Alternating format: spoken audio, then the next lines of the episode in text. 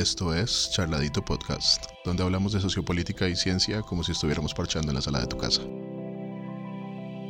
Recuerda que subimos capítulos todos los miércoles y todos los viernes, y que nos puedes seguir en Instagram como arroba charladitop si te gusta el capítulo de hoy.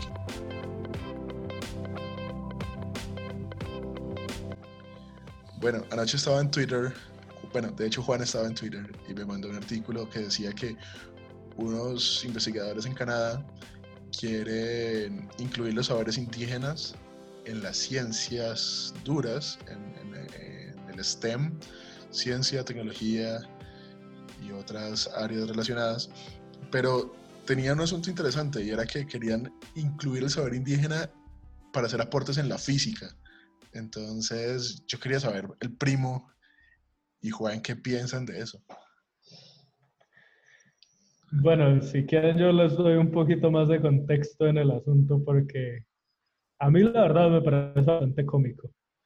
Eh, y no porque los saberes indígenas no tengan lugar en la sociedad moderna, no porque uno tiene que saber en qué puntos se incluyen los saberes indígenas. Eh, dentro de esto se hablaba, por ejemplo, de descolonizar la luz y de cómo los saberes indígenas se encuentran con los de Newton.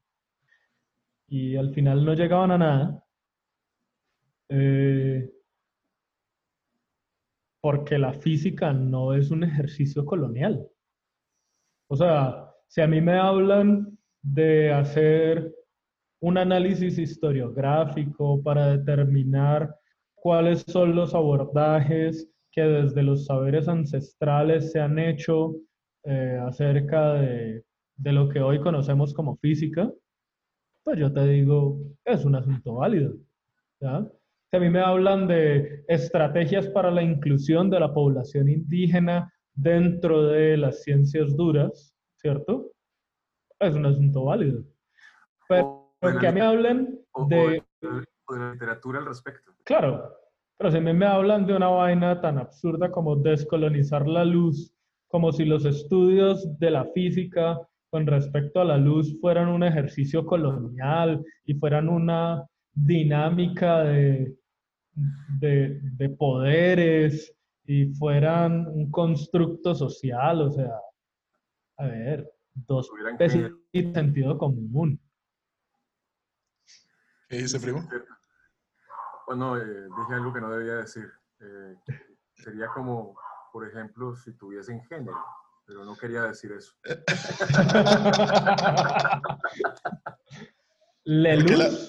¿Por qué la, física es, la física es hembra o se identifica como? La luza. No sé, el luzo. La luza, el luz.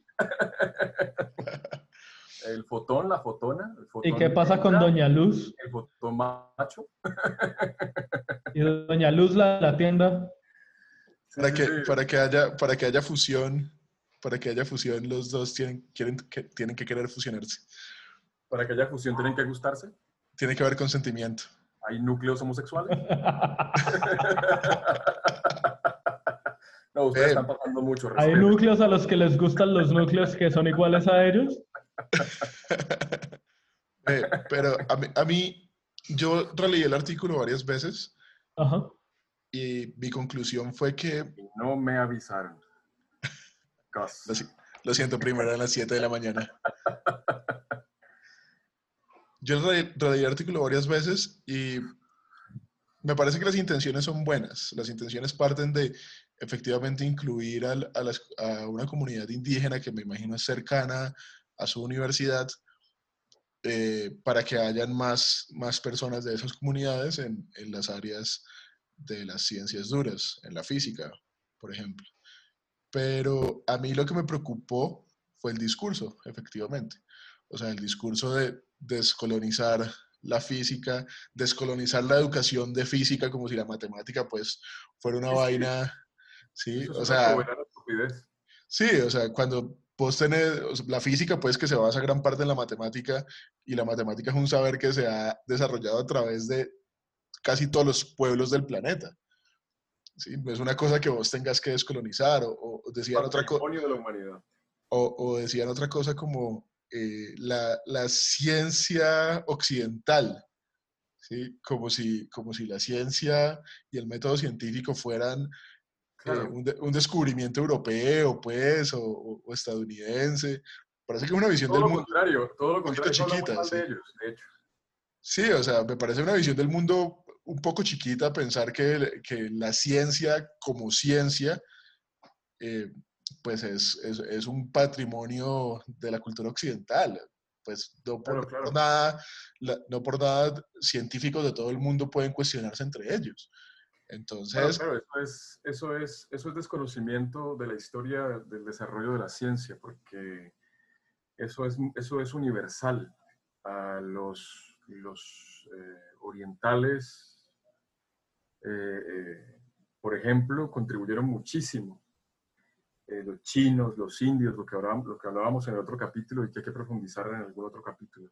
Contribuyeron muchísimo. Eh, y no solamente los europeos, de hecho los europeos le aprendieron a los orientales, en parte. Hay que recordar que la Europa estuvo con el patrocinio de la Iglesia Católica sumergida en la oscuridad por muchísimo tiempo. Así que eso no es una cuestión colonialista ni, ni cosa semejante. Por supuesto, nuestros, Milenio, nuestros ancestros, papá. nuestros ancestros acá tuvieron también lo suyo, ¿no? Los, los mayas, por ejemplo, eh, tienen su acervo cultural científico.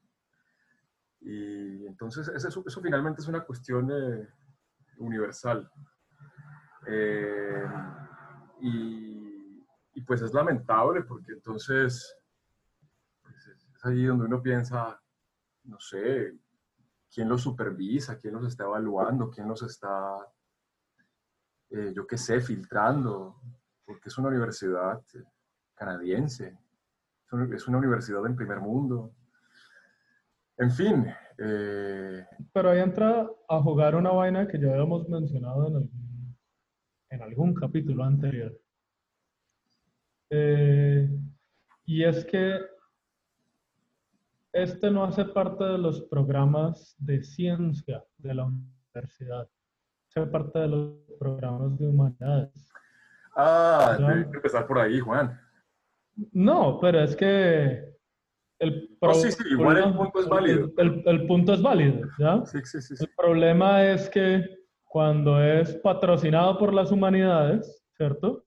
Entonces, yo puedo promover lo que se me dé la gana, porque yo todo lo puedo poner en términos de discursos coloniales, lo puedo poner en términos de opresión, lo puedo poner en términos de dinámicas de poder. Claro, claro. créeme, al ser politólogo, yo sé estas vainas de, dinámicas de poder, pero se pasan. O sea, sinceramente, todo lo quieren ver en términos de dinámicas de poder. Y ahí el asunto es dañino. ¿ya?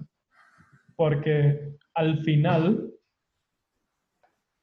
la gente no va a reconocer que los artículos los están publicando astrofísicos antropólogos.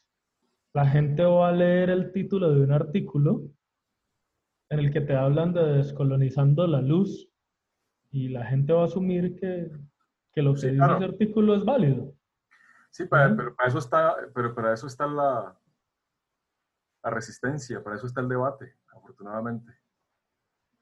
Eh, sí, eh, hay que pensarlo en retrospectiva, cómo lo veían los pueblos antiguos, por ejemplo, eh, lo que decíamos ahora. Por si en algún futuro ya no son los terraplanistas, sino los descolonizadores de la ciencia o del conocimiento. para, hacerles la, hacerles el contrapeso, pues se puede ver en retrospectiva para los antiguos egipcios, lo que hablábamos hace mucho tiempo, el, Nilo era la fuente de la vida y marcaba el inicio del año, ¿sí? la, crecida, por así decirlo, del río, marcaba el inicio de todo. Y hoy, eh, a ver, ¿cuál será la profesión que se encarga de esto? No sé, un geólogo. Eh, no sé cuál será el dominio de los expertos en agua, o en aguas, en aguas naturales. Eh, alguien que me ayude con el nombre. Eh, pero un experto de estos podrá decir, eh, no, eso se debe la, la subida del río a X, Y, Z factores. Las aguas nacen en determinada zona y por gravedad llegan eh, a tal territorio, etc. Sin embargo, en esa época los egipcios decían que era el dios Happy, que hacía que el río se creciera. ¿sí? Y por ende... Because I'm happy. Exactamente. y por ende le daban parte de las cosechas a este supuesto Dios, ¿no? Se las, se las sacrificaban en. Y lo mismo pasaba con el, con el sol. Hoy decimos, no, un- el sol y un sol es un horno nuclear, ¿sí? Una cosa fascinante. Eh, y todo lo que hayamos dicho en capítulos anteriores. Pero no, un egipcio no iba a decir eso.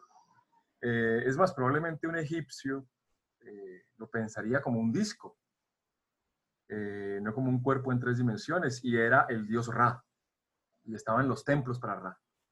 No podemos volver a caer en lo mismo, no podemos dejar que nos hagan involucionar, ¿no? O sea, no, eso no tiene ni pies ni cabeza.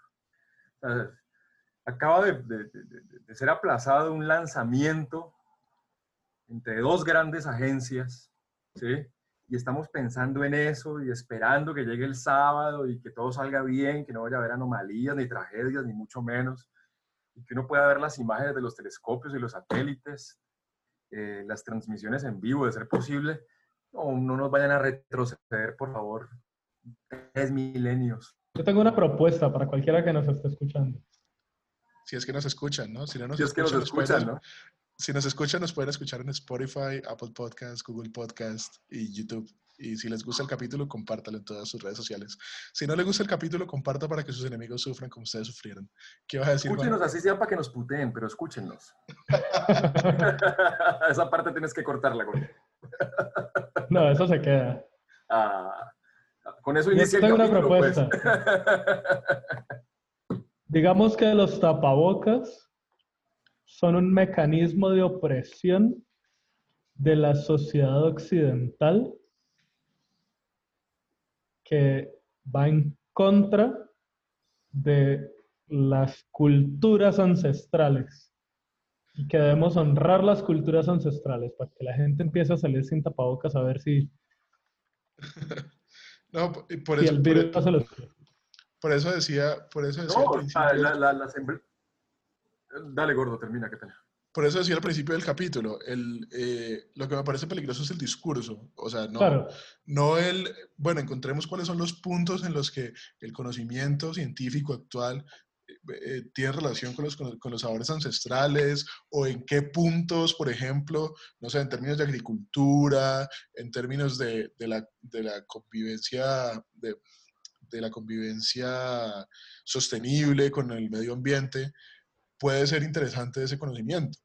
Pero si lo vas a meter en, en, en los discursos de la física, ¿sí? en, en las teorías ya establecidas de la física, pues, o sea, no vamos a cambiar la física para que los pueblos ancestrales se sientan cómodos con lo que estamos diciendo. Ese es el punto. Y por eso me parece peligroso el discurso, porque el discurso no dice, vamos a buscar cuáles son los puntos relacionables para que, para que estas comunidades se, se sientan, se sientan o vengan a estudiar más física, sino vamos a coger la física como la conocemos y la vamos a cambiar para que esta gente se sienta eh, cómoda. ¿sí? Y me parece un problema, pr- primero, es eso, eso me parece un problema, pero segundo, me parece también una pendejada porque es, bueno, y entonces, ¿por qué si se descoloniza la, la- la física, suponiendo pues que lo que ellos digan sea, sea válido, ¿por qué si se descoloniza la física para el pueblo X, pero no para la tribu Huitoto en el Amazonas, por ejemplo? ¿Sí? O no para la tribu precolombina tal. ¿Sí? O sea, entonces, ¿nos va a tocar crear una física diferente para cada pueblo indígena? Sí, sí, eso, eso no tiene ni pies ni cabeza. Es que, es que el método científico no es colonizador, pero sí es universalizante. Ajá, exactamente. Pretende encontrar Católico. verdades universales o tan universales como nuestra tecnología lo permita. ¿Ya? Eh, de nuevo, no es que esté en contra de las comunidades indígenas, ni más faltaba. Pero creo que todos queremos a Roy. Roy es el que edita los capítulos para que... no, no, no, no. Y además yo hice buenos avances con Roy antes de que COVID nos encerrara. Eso. El problema en realidad es saber en qué punto deben entrar los conocimientos ancestrales. Eh, si se trata de algún tipo de medicinas que después puedan perfeccionarse, si se trata de algún tipo de eh, práctica que nos permita mayor sostenibilidad ambiental, eh, prácticas agrícolas mucho más fácilmente sostenibles. Eh, uno tiene que saber en dónde aplica cada cosa, ¿ya? Porque si no, pues te enfrentas con el problema de que, de que crees que porque es ancestral es mejor.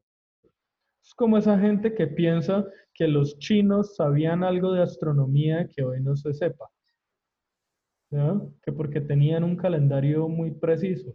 Resulta que los chinos no sabían nada de astronomía que hoy no se sepa. Los chinos no sabían en, ese, en, la antigüedad más de astronomía que un, astrónomo, que, un astrónomo moderno o que un físico. Entonces, no porque las cosas sean viejas, son mejores. Y lo que más me llama la atención es que son los más progresistas, eh, los que terminan siendo más conservadores en ese frente, los que terminan diciendo, no, es que todo pasado era mejor, entonces vamos a buscar qué había antes, porque es que hacia adelante no, no, no, no. Vamos a ver qué había antes, porque seguramente esa gente sabía algo que nosotros no sabemos. Me acuerdo, me acuerdo en uno de los de, de, los live streams del CEO de, de Platzi. Van a hacer unos live streams buenísimos, se los recomiendo. Eh, el primo que me está haciendo caras, Platzi es una empresa colombiana y el CEO es bogotano. Sí, sí, por eso, pero eh, me, encanta, me encanta cómo de la nada surge una papa caliente en tu boca cuando hablas inglés. Es por eso algo así.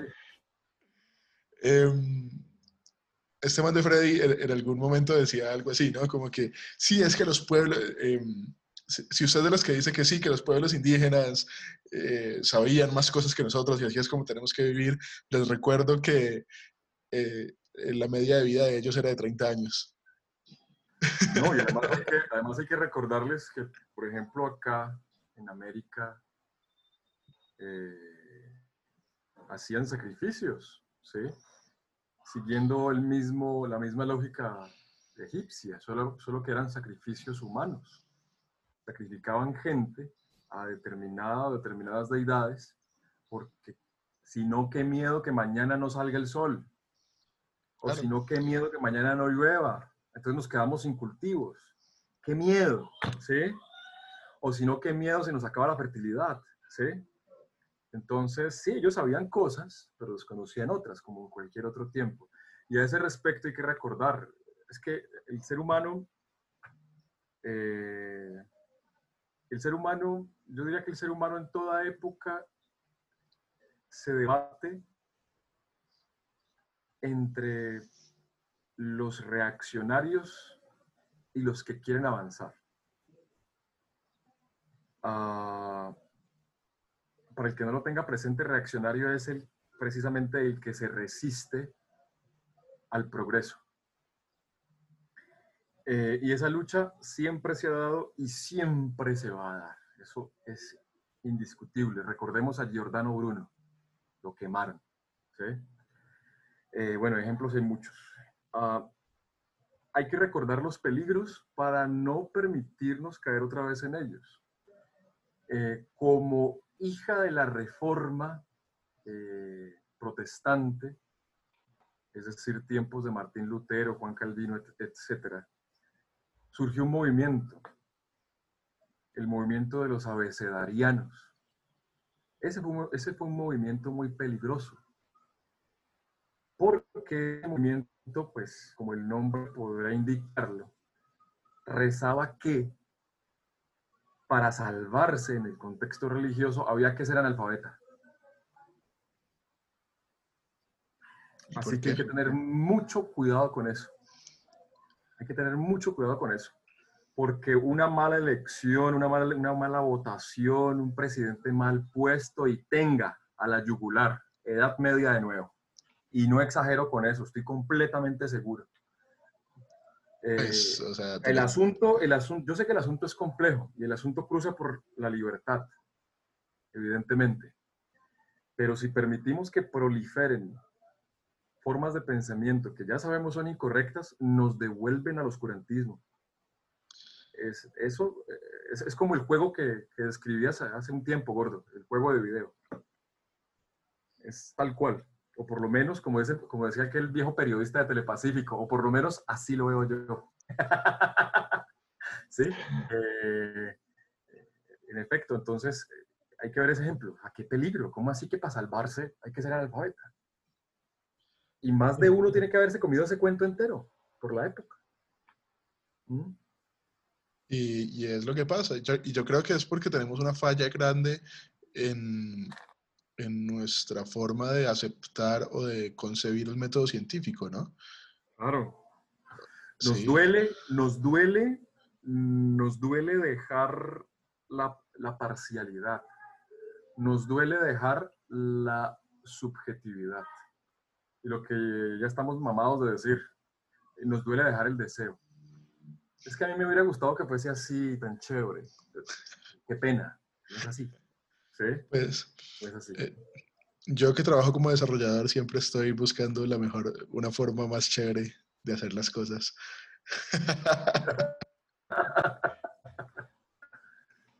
Entonces, yo soy, yo, soy, yo soy de los que dice, a mí me hubiera gustado que fuera así.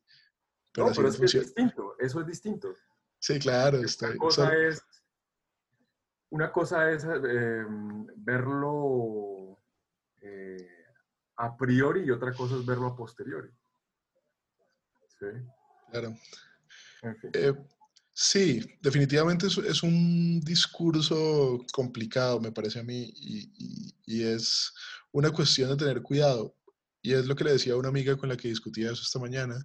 Le decía precisamente, yo no estoy de acuerdo, ya lo hemos mencionado varias veces, pero lo quiero aclarar en, en este capítulo yo eh, no estoy en desacuerdo con que, bueno, cuáles de esos saberes indígenas eh, aportan a qué áreas en este momento. Vamos a desarrollar un programa para eso. Vamos a desarrollar un programa en esta universidad para encontrar cuáles son los puntos que tenemos, que, por ejemplo, la Universidad Nacional lo podría hacer perfectamente con las culturas eh, huitotos, ticunas en el Amazonas. Em, pero de allí a tener un discurso de que tenemos que cambiar eh, las cosas como están funcionando en este momento para que estas personas que pues no es por no, es por por debajear ni nada, pero no han tenido los avances que ha tenido la sociedad en este momento, pues me parece un poco desacertado. No, la, la, la, la verdadera, el verdadero esquema de inclusión sería, eso ya tiene que estar estudiado por los etnólogos, esos locos que se internan en las selvas eh, con nativos en, determinadas, en determinados territorios para vivir uno, dos, tres, seis meses, un año y conocerlos y saber de qué va su cultura, etc. De recoger todo ese acervo, todo ese conocimiento y determinar qué funciona y qué no funciona. Y el estudio sería, esto funciona, ¿por qué? ¿Y cómo lo implementamos? Por ejemplo, resulta que determinada tribu sabe que este menjunje cura tal eh, afección. Pues vamos a ver por qué lo cura y vamos a ver cómo lo convertimos o en un jarabe o en una píldora. Primero que todo, vamos a ver si sí lo cura. Sí, para empezar, asumiendo que lo cura. porque, porque es que el problema es este. Tenemos muchos, eh, muchos tratamientos para cosas pues, que pensamos que están funcionando. Y resulta que puede ser que no estén haciendo nada. Puede ser que solamente estén distrayendo a la persona y estén funcionando como un placebo mientras la persona se mejora. Y cuando la persona no se mejora, entonces eh, se le echa la culpa algo más. Yo te digo, sí, mira, si te tomas este menjurje, te vas a mejorar. Si no te mejoraste, pues es probable que es porque no hiciste los ayunos o no eh, o, no, no, te comiste tal otra cosa, o no te untaste esta otra vaina en la cabeza, eh, y, y, ya entro yo es hacer una vaina de confirmación del sesgo. Y es a decir por qué fallaron las cosas que yo predije que iban a pasar. Poquito lo que, lo que pasa con, con los economistas.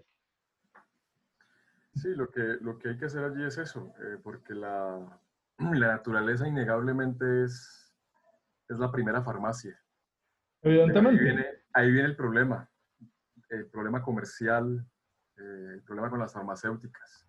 No, y obviamente es necesario, es necesario tener en cuenta qué cosas funcionan y qué cosas no funcionan. ¿ya?